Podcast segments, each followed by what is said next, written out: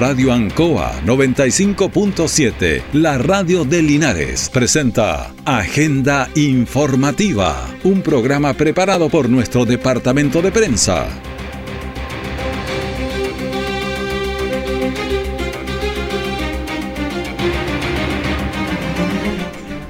Muy buenos días, bienvenidos a Agenda Informativa de la Radio Ancoa en este lunes 13 de febrero de 2023. Día bien especial y lo vamos a ir comentando durante el desarrollo del programa y el día también.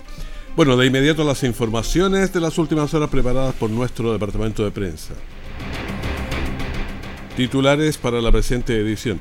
Discusión en estación de servicios terminó con un joven de 19 años herido grave. Accidente en la exterior norte. Se investiga por qué el conductor perdió el control del vehículo. Incendio de Río Blanco es una amenaza a toda esa comunidad que recibe también apoyo municipal. El detalle de estas y otras informaciones ya viene. La violencia contra la mujer tiene formas diversas desde el golpe, la manipulación hasta la pobreza.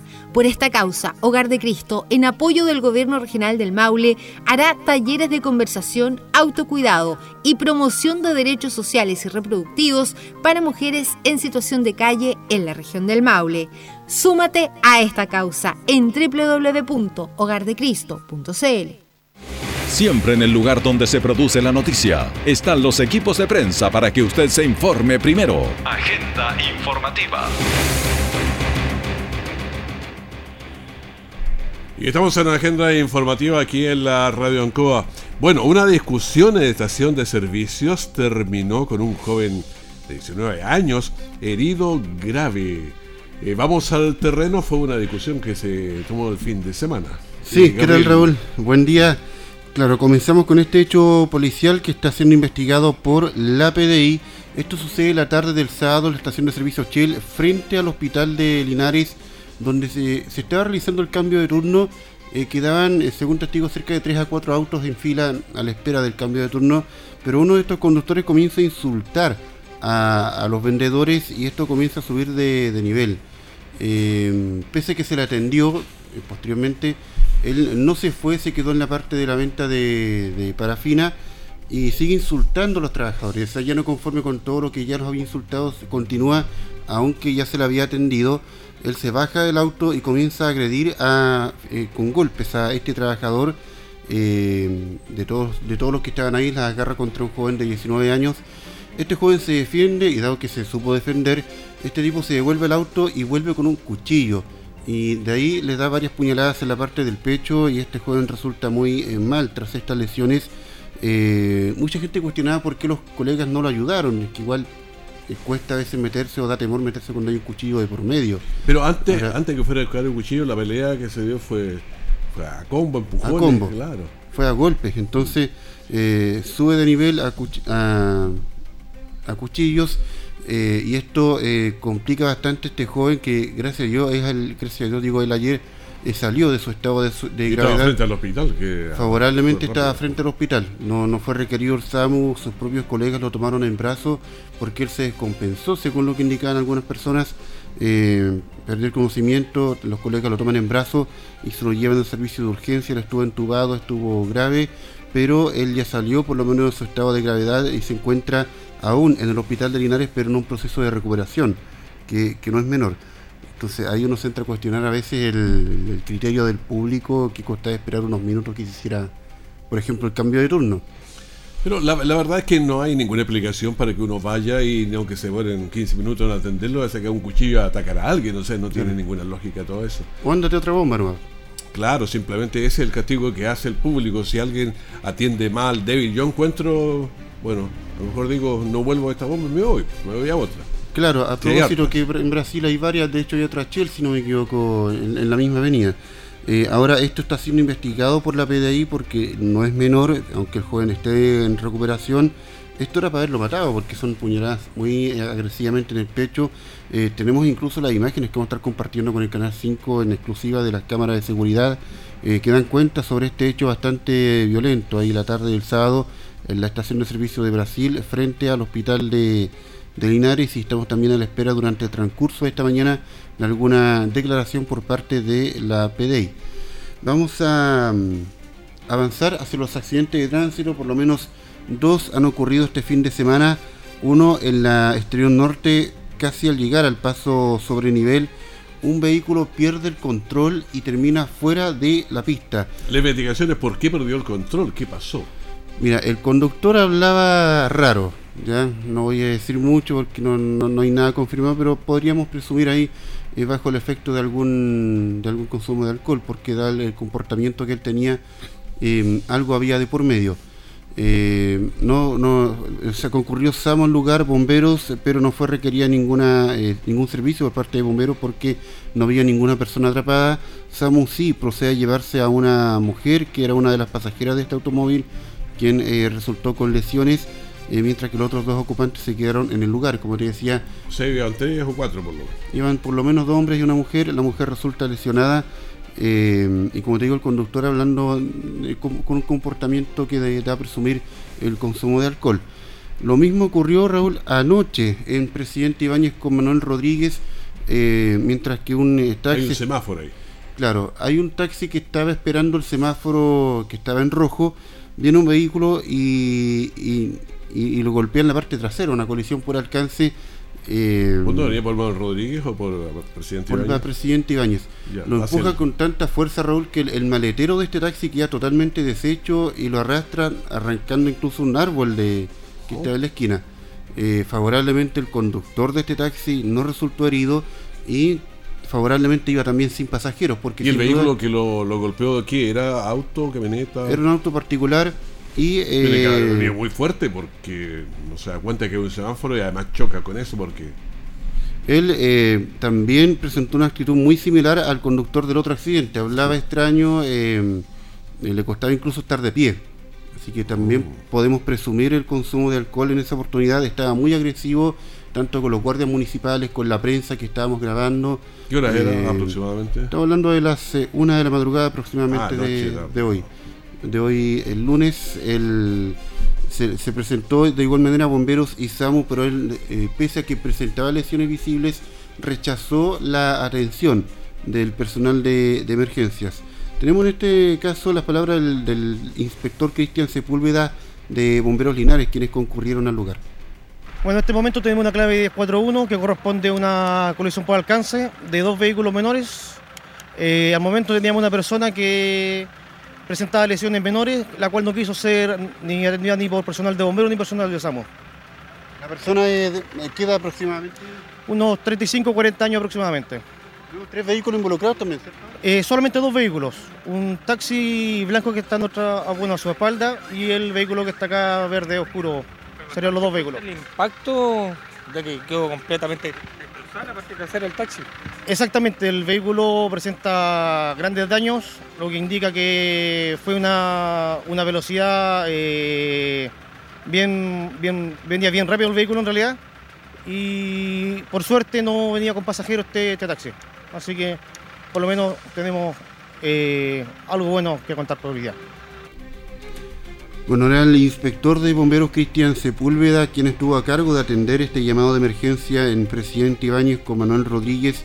Como te decía, le, lo golpea tan fuerte que el maletero de este auto prácticamente reventó y lo hace arrancar un árbol que se encontraba justamente en esta esquina con mucho daño material, pero por lo menos sin el, conductor de este taxi no resulta herido. Sí, estaba muy molesto porque eh, obviamente se pierde su herramienta de trabajo y favorablemente él iba sin pasajeros, pero él también se percató de, la, de, la, actitud de este conductor que aparentemente estaba bajo los efectos del alcohol. Claro, pero fíjate que esos golpes tan fuertes a veces en el cuello dejan, dejan secuelas. Ahora me pregunto qué pasa con estos conductores. Porque ya recuerdas cómo hemos enfrentado otros casos, ¿te acuerdas el de aquí que no sabía ni siquiera de dónde venía? Que acusaba que desde la radio se le había tirado una piedra al furgón. No, del frente, de la radio. A una persona, eh, un motorista de frente, nosotros le había. Revisamos las cámaras, venía de otro lado, o sea, ni siquiera sabe de dónde viene. Claro. Entonces, las preguntas son, y no, era, no es primera vez, ¿qué pasa con todos estos casos? ¿Quedan sin licencia? ¿Los sacamos de la conducción o sigue todo igual?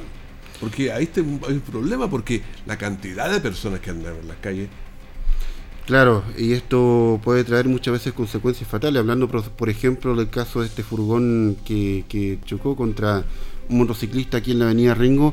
Recuerdo que la imagen él ni siquiera, él continuaba como avanzando, aún con la moto debajo del, del furgón, porque no, no, razonan en ese estado de, en esas condiciones eh, al volante. Claro, la conversación, eh, conversando con él, es que ni siquiera se acuerda, ni siquiera se acuerda del accidente.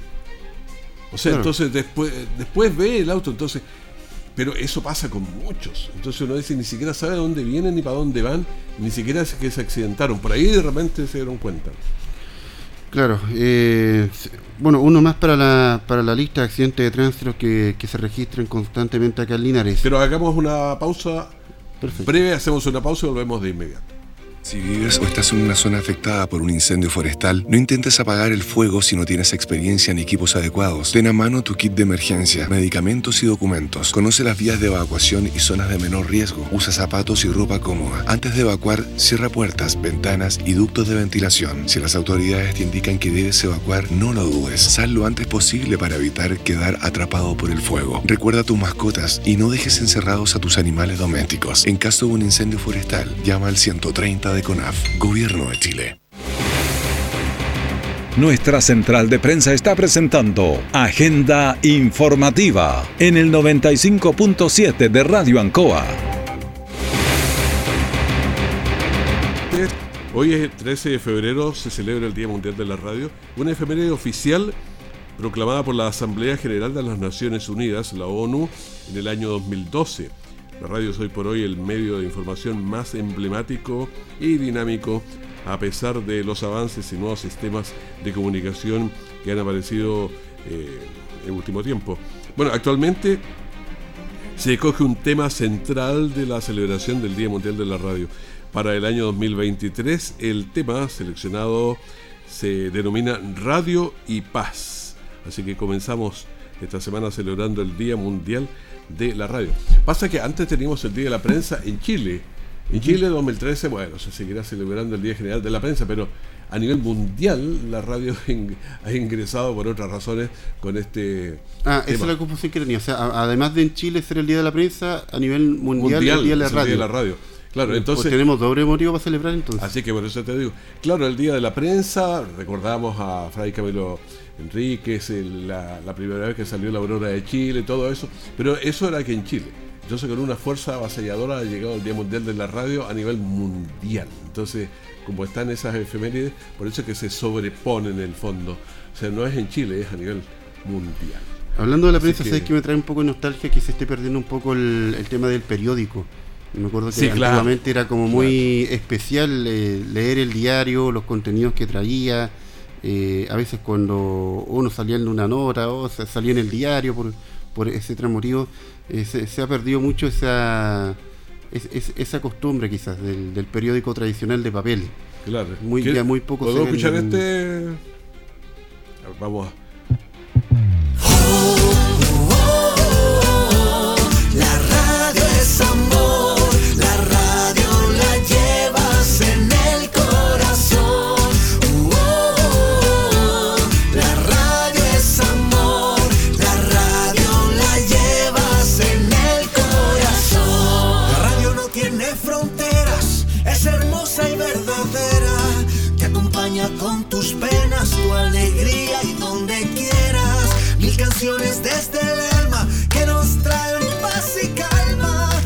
recuerdos, mil historias que han quedado en la memoria. Gente amiga que hoy es parte de tu vida.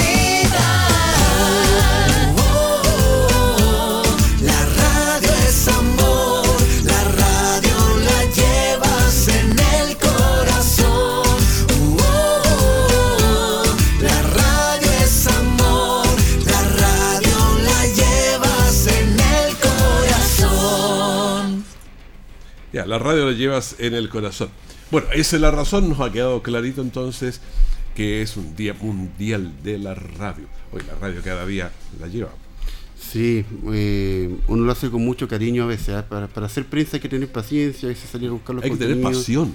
Hay que tener pasión. Si no tiene pasión, dedíquese a, Te tiene que a gustar otra radio. hay, hay tantas aventuras que uno vive desde fuera del micrófono también, ¿eh? que pasan Sí. de repente haciendo la... Oye, y seguimos porque la cantidad de accidentes es impresionante. Sí, a propósito de accidente de tránsito, hay uno que ocurrió hace algunos minutos en la ruta 5 Sur, cruce Miraflores.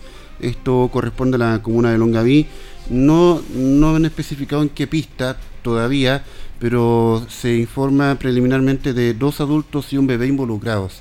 Eh, no necesariamente con lesiones, pero sí eh, involucrados y bajo evaluación del personal de SAMU. Accidente de tránsito tampoco indica la categoría si es un volcamiento o colisión, eh, pero por lo menos se sabe que es un solo automóvil con estas tres personas, dos adultos, un, un bebé que están siendo evaluados en este momento por personal de, de SAMU. Mucho, mucha precaución en todo caso la gente que transita por la ruta 5 porque igual se pueden encontrar con algún problema ahí a la altura del cruce de Miraflores. Kilómetro 308, por ahí debe ser. 308 De, exactamente. de ese orden, eh, de los vehículos que vienen en carretera. Pasa que normalmente los vehículos en la carretera van sintonizándose las distintas radios para saber y ahí ya. Ahí se puede generar algún problema. A veces se choque quiz- eh, quizá con la barrera de contención. Yo esperaría quizá algo menor, ojalá. Ojalá que sea algo Considerando que, que hay un bebé de por medio. Vamos a, mm, a cambiar de tema, a hablar de otras cosas, porque a propósito de los incendios forestales que han ocurrido acá en la zona, eh, se está buscando la manera de poder cortar el tránsito hacia la zona de precordillera, por lo menos mientras esté la, emergencia con los incendios forestales. El alcalde Mario Mesa hizo un llamado durante el fin de semana al presidente Boris para desplegar a personal militar y poder realizar algún corte en ciertas rutas en específico. Vamos a revisar justamente este comunicado enviado por el alcalde Mario Mesa. Solicito a las autoridades del Ministerio del Interior, del gobierno del presidente Gabriel Boric, que instruya a ambas policías para el corte de la ruta precordillerana tanto del Embalsancoa como del Achigüeno, que solamente se permitan pasar a residentes y a turistas o veraneantes con reservas previamente definidas. Esto porque estamos en conocimiento no solamente que existen un rebrote de incendio en el sector de Roblería, también los incendios que consumieron más de 10 hectáreas en el cajón del Embalsancoa fueron producidas por personas que andan merodeando en una camioneta ploma y lo más probable están utilizando acelerantes. Desde la Oficina Comunal de Seguridad Pública ponemos a disposición este punto ecológico, pero necesitamos que las autoridades del Ministerio del Interior ordenen y decreten el corte de ambos cajones precordilleranos, tanto para acceder al Embalsancoa como al cajón de la Chihuahua. Ahí Bueno. está la solicitud.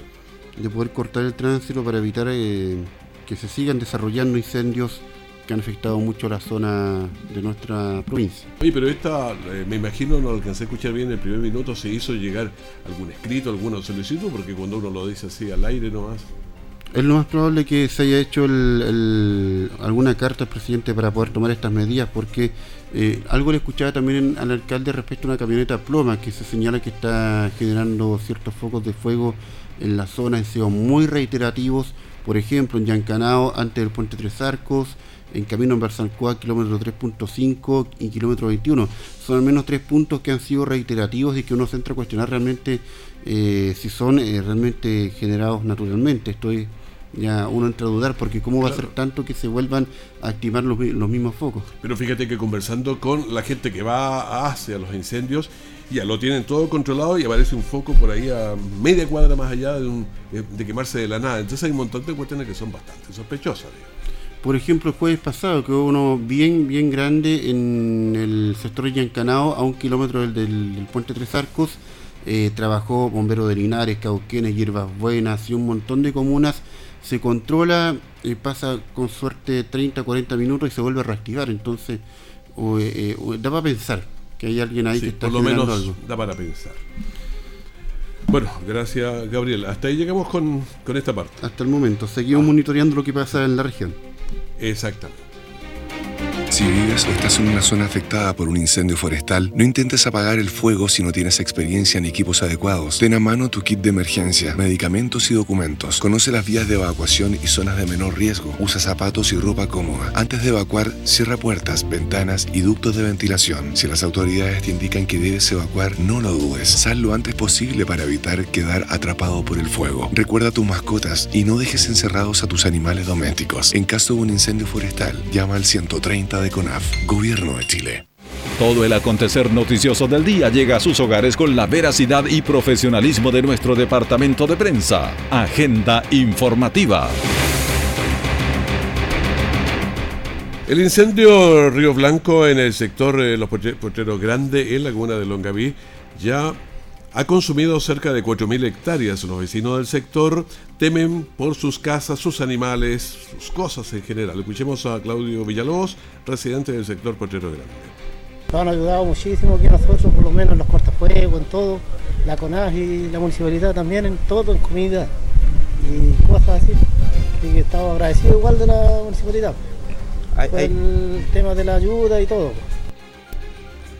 Y también vamos a escuchar a Elisa Ortúzar, residente del sector Los Canelos, ahí en Longaví. Toda la municipalidad ha estado muy presente en esto, he hablado con ellos prácticamente todos los días, con algunos funcionarios de ellos, eh, preguntando cómo está todo, cuáles son las cosas que se necesitan y apoyando en todo lo que sea necesario. Así que estamos muy agradecidos por eso. Eh, ahora mismo están eh, aquí con, con maquinaria para ayudar a hacer cortafuegos desde el cerro de al lado del que se está quemando, para que en caso de que se logre expandir hacia acá, se pueda retener y no se siga expandiendo. La municipalidad de Longaví ha desplegado recursos para apoyar a los vecinos en esta emergencia. Escuchamos a Richard Elgueta, director de Dideco de la municipalidad de Longaví. Estamos acá en el sector Los Canelos. Eh, en conversación con el alcalde nos instruyó a mí, director de IDECO, Richard Elgueta, y a Gonzalo Garrezábal, desplegar toda la maquinaria posible, ya sea servicios generales como IDECO. Eh, en este caso, Gonzalo Garrezábal con su equipo de servicios generales está trabajando fuertemente acá en el sector del Canelo. Atrás mío estamos viendo la- las máquinas que están ampliando el, el camino o el tema del cortafuego. Además hay que trabajar realizando cortafuegos para evitar que el incendio siga su avance en lugares poblados. El equipo de IDECO desplegado acá en, la cordillera, en el sector de Potrero Grande, entregando toda la ayuda a los vecinos, entregando alimentación, como así también eh, en el caso que necesiten atención por el tema del humo. Bueno, un incendio de difícil acceso para combatir, ¿eh? el cual se ha sumado eh, contingente, incluyendo las brigadas que han llegado desde Colombia.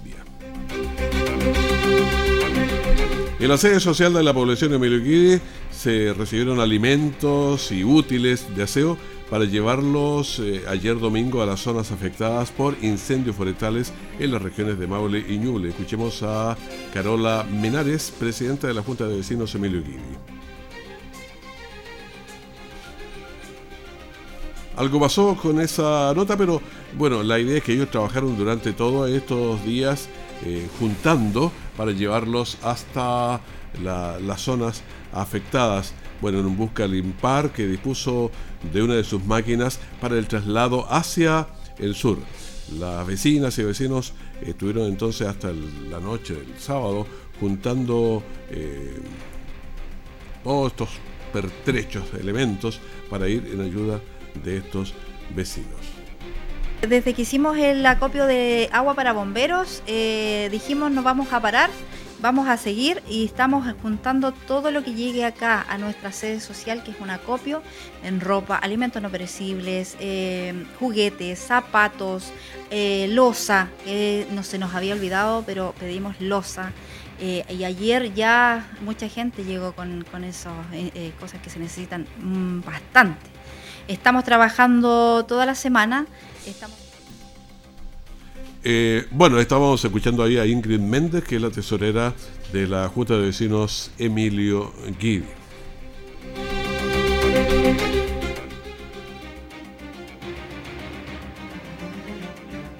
Estamos en agenda informativa y bueno, ya mañana 14 de febrero es el Día de los Enamorados y para este día tan especial no hay que improvisar.